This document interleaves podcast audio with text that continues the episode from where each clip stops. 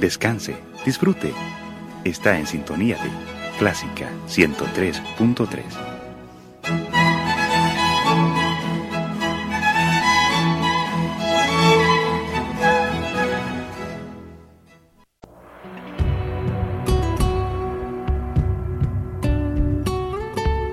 Siempre con usted, Radio Clásica 103.3.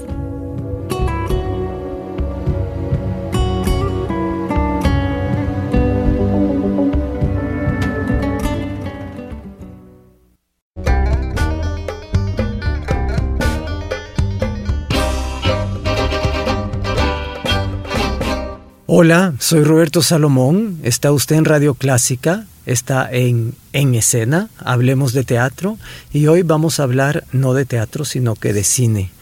Están conmigo en cabina Pilar Colomé y Gabriel, Serra, cineasta. Pilar Colomé es productora. Vamos a estar hablando de un cortometraje que se está rodando ahora en El Salvador. No se vaya.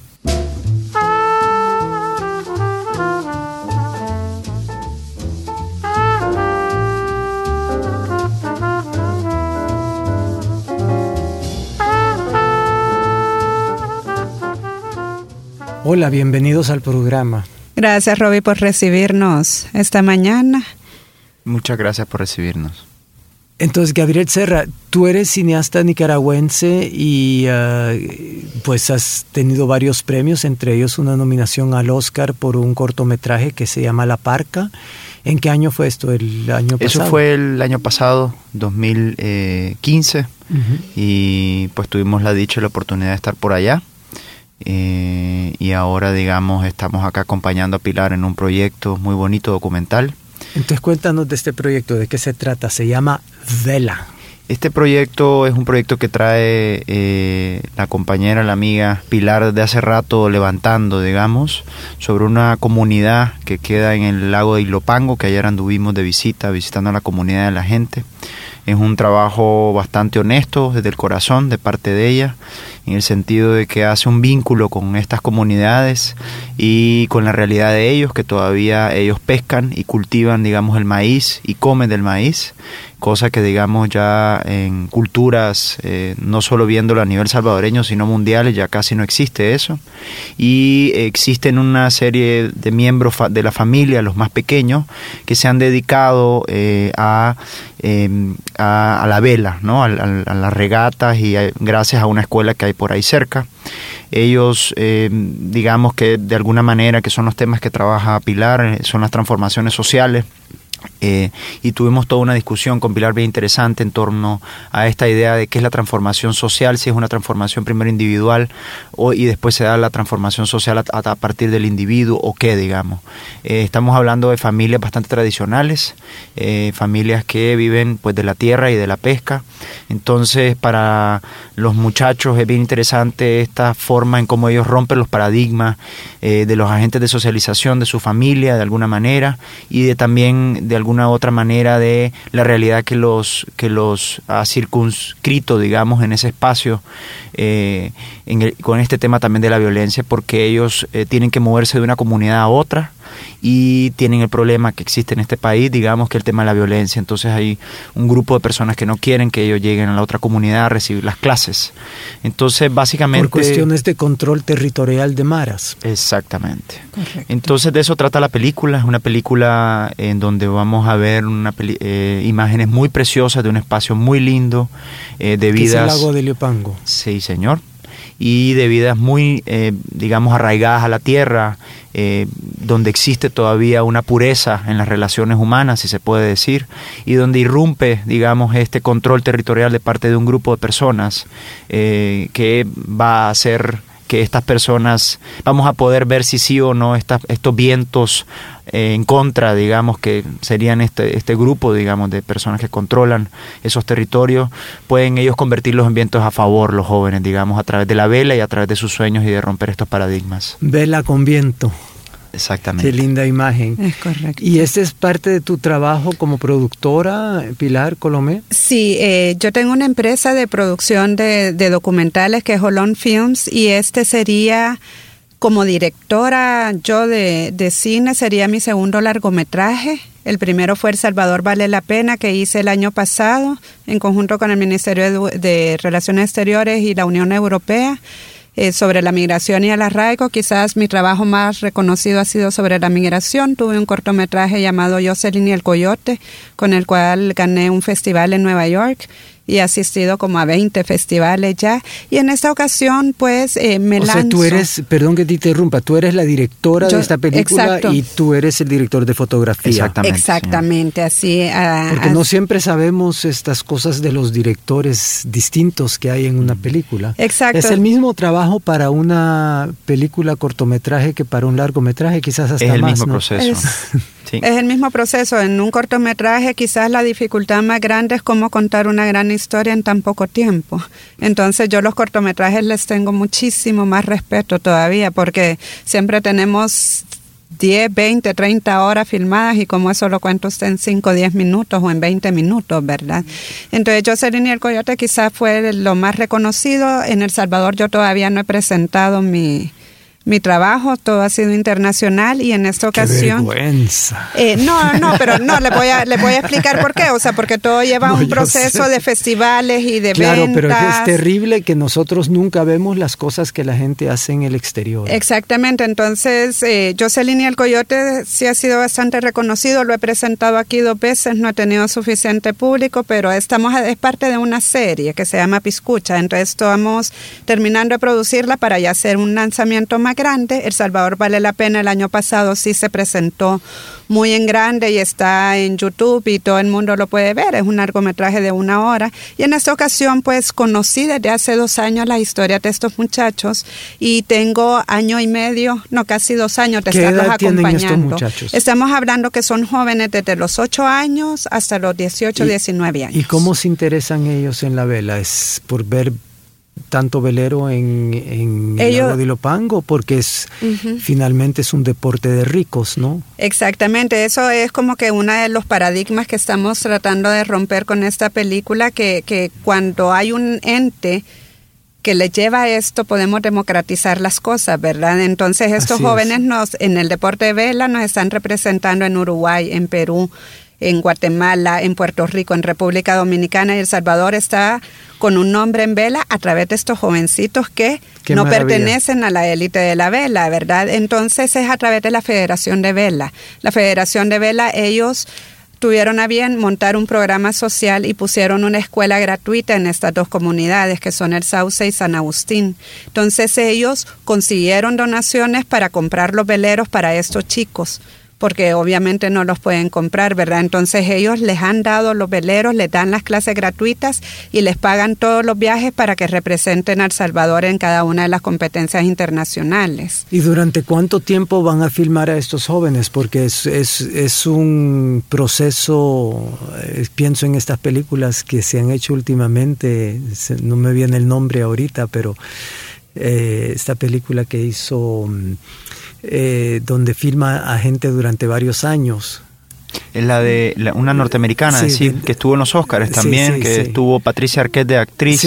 Yo estuve en ese año que estuvo Patricia Arquette, que filmaron a unos jóvenes mientras crecían y eran los papás ellos, era claro, la actriz principal, claro. no me acuerdo el nombre, pero sí. pero sí fue así un proceso de largo. Pues mire, eh, como ah, dice, ¿estos jóvenes ustedes los van a filmar durante varios años o...? Pilar lleva ya un tiempo con ellos, hay un archivo ya, ella ha viajado a Guatemala con ellos, existe un archivo, digamos, eh, de ya casi un de año, años. de dos años casi con ellos. Eh, nosotros básicamente... ¿Qué edad tenían cuando comenzaron? Eh, Perdón que interrumpo. Sí, no te eh, uno de nuestros, de nuestros personajes principales tenía 14 años cuando in inició y ahorita recién lo fuimos a ver ayer y ya tiene 16 años, o sea, este comienza como niño. Y este es el que está compitiendo. Ajá, en, ha en ganado en Perú, ha ganado en Guatemala y así hay varios, o sea, vamos a tener como cuatro que nos van a decir de todos sus viajes y que son jóvenes que apenas han conocido San Salvador. Y eso no sale en las primeras planas de los periódicos. No. No, exactamente. Yo creo que lo más importante que tenemos que entender entre la diferencia entre un documental y una ficción es la manera en cómo se, somos, se acercan las cosas, ¿no? Siempre ha habido en el cine una discusión que qué es primero, si el documental o la ficción, ¿no? Si nosotros nos, remitimos a lo Sobre todo ahora con la docuficción. Exactamente. Y si nos remitimos a la historia del cine, están los hermanos Lumière, ¿no? Que ellos fueron los primeros que generaron un registro a través de un aparato que era la avenida del tren también, los trabajadores, los obreros fuera de la fábrica. Entonces estos registros que al final eran registros de la realidad, que se presentaban en pantallas grandes, comenzaron a eh, generar eh, lo que sería el nacimiento del cine, ¿no? Y era estos registros y encuadres de la realidad, de lo que sucede en la realidad, ¿no? Eh, en el caso de la ficción y el documental, el documental es un género mucho más libre que la ficción. De alguna manera, nosotros, y Pilar lleva un proceso de investigación que es bien parecido a la estructura a una investigación de una metodología, de un, de un, de un libro inclusive, ¿no? De penudo, de cualquier cosa. Nosotros, nosotros hay un proceso de investigación, de acercamiento a las personas, de relación con las personas, son vínculos que se dejan para toda la vida, digamos, eh, porque también no es una cosa en donde ellos nos dan, sino que damos, todos compartimos, hay una retribución. Eh, normalmente no es que se les da dinero en el sentido de que se les paga a estas personas, sino se le da otro tipo de ayuda que uno pueda gestionar no desde tu bolsillo, sino a través de otras instituciones. Eh, después del proceso de observación y de acercamiento, uno hay varios métodos para acercarse a los documentales. Uno tiene una idea del tema, de lo que anda buscando. Eh, o vos vas a buscar alguna alguna aproximación de algo que vos tenés en el corazón que querés contar, ¿no? Eh, en este caso, eh, Pilar tenía muy claro que a ella le interesa el tema de las transformaciones sociales y se puede remitir a distintos tipos de historias que sucedan en el país, ¿no? Y después el otro proceso es ya preparar la película, que es donde entramos los fotógrafos, entramos el sonidista, entramos el productor, en donde ella ya nos invita y comenzamos a estudiar, como si fuera también, en ese, en ese sentido, si se parece a la ficción, una estética de lo que andamos buscando, ¿no?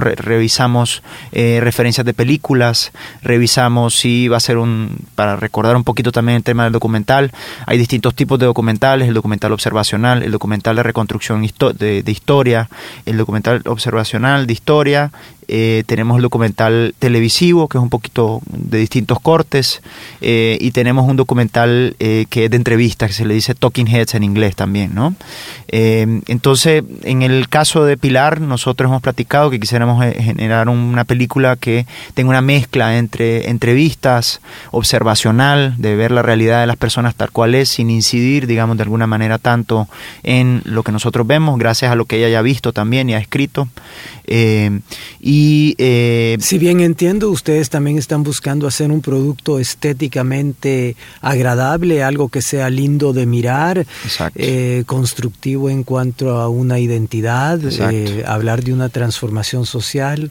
Sí, quizás una de las partes importantes que ha marcado mis, mis documentales es presentar una realidad, pero nunca revictimizando a estas personas, sino que todo lo contrario, enseñando la riqueza y el potencial que estas personas tienen para salir adelante. Entonces, en ese sentido sí me gusta mucho demostrar la parte bonita. Entonces, pues estéticamente... si, fueras miserabilista no te hubiera invitado. Exacto. No, eso, eso yo lo detesto definitivamente. Entonces, invité a Gabriel porque, porque yo ya conozco su trabajo, lo conozco desde hace uy, como cinco como años. nueve años, más ocho años.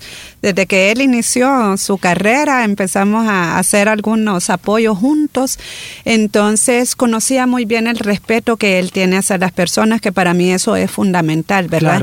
Entonces, eh, demostrar eh, una de las partes no utilizar a los sujetos de un documental como trampolín para hacerte famoso. No, nada que ver, es todo lo contrario. Es para mí lo importante es mostrar un salvadoreño que todavía es honesto, que todavía es eh, digno, o sea, esa dignidad. Porque todavía se están acabando. No, porque hay algún tipo de transformación en el cual hay algunos salvadoreños que ya no lo son y que la imagen internacional que tienen de nosotros es del criminal, del que mata. Entonces, no solo es contarlo, lo vamos a, ellos lo van a contar nosotros, yo solo soy un trampolín para dar a conocer la realidad y cómo ellos se esfuerzan para salir adelante.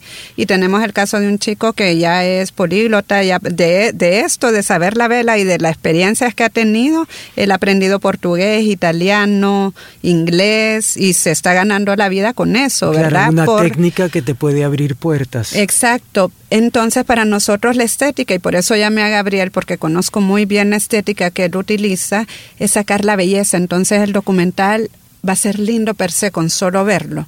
O sea, las imágenes van a ser divinas, así como lo muestro yo en la carpeta, ¿verdad? Vamos a cuidar mucho los detalles de fotografía y por eso yo he invertido en traerlo. O sea, ahorita ha venido una semana exclusivamente solo a ver y a que platiquemos y que nos pongamos de acuerdo en que el rodaje vaya a ser hasta finales de enero. Pero para que él se empapara y que nos empapáramos todos de cuál es la mejor belleza que podemos sacar. El lago de Ilopango es un paraíso, realmente vamos a sacar esto. Eh, veníamos a estudiar la luz, cómo están los celajes en este momento, cómo son las puestas de sol, cuál es el color que tiene el agua. Lo van a filmar? En enero. En enero. Hay algo muy importante que yo creo que, que, a mí me gusta mucho y que es parte de, eh, de lo que anda buscando también Pilar, que detrás de esa belleza hay una oscuridad y hay algo oculto, digamos, en, eso, que eso yo creo que es lo más importante, porque la belleza por la belleza, digamos, no, no sirve de nada, creo yo. O sea, yo siempre creo que detrás, ah, pues sí, macabramente, me gusta pensar que siempre hay algo malo pasando detrás de lo bello. Y entonces, en ese sentido, esa es como la e línea. Inversamente también. E inversamente. Y eso le da como un tono más dramático a, las cosas, digamos, y a la realidad. ¿Y cuándo piensas sacar esta película? Eh, está definida hacer el lanzamiento eh, para mayo. Eh, vamos a estar rodando lo que es finales de enero y principios de febrero. Vamos a hacer todo un proceso de postproducción. Vamos a editar aquí en el país. Vamos a hacer la, quizás la postproducción de audio posiblemente aquí, la colorimetría, la corrección de color, estamos todavía definiendo entre Costa Rica y si conseguimos un poco de más apoyos, eh, posiblemente logremos hacer la postproducción en México para ya terminar con un estéreo Dolby, etcétera, pero necesitamos todavía reunir un poquito más de dinero para ello.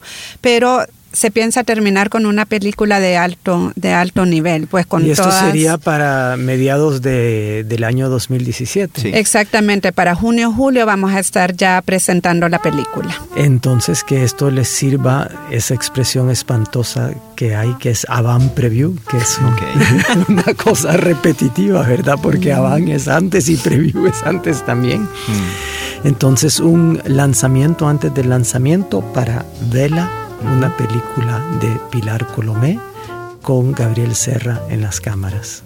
Gracias por su visita. Muchas gracias a usted por invitarme. Gracias, igual, Rubén.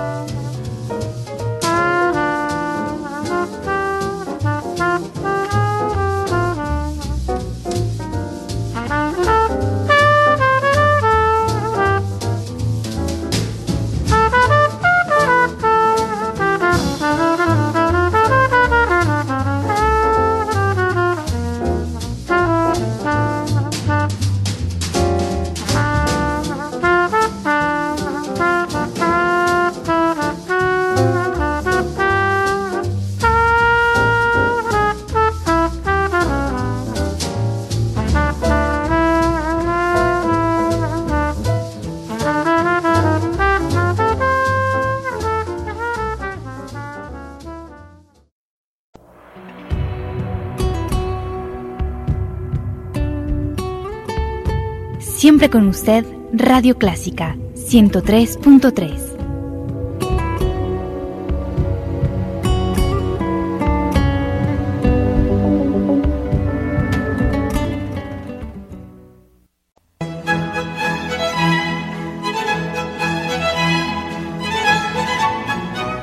Descanse, disfrute. Está en sintonía de Clásica 103.3.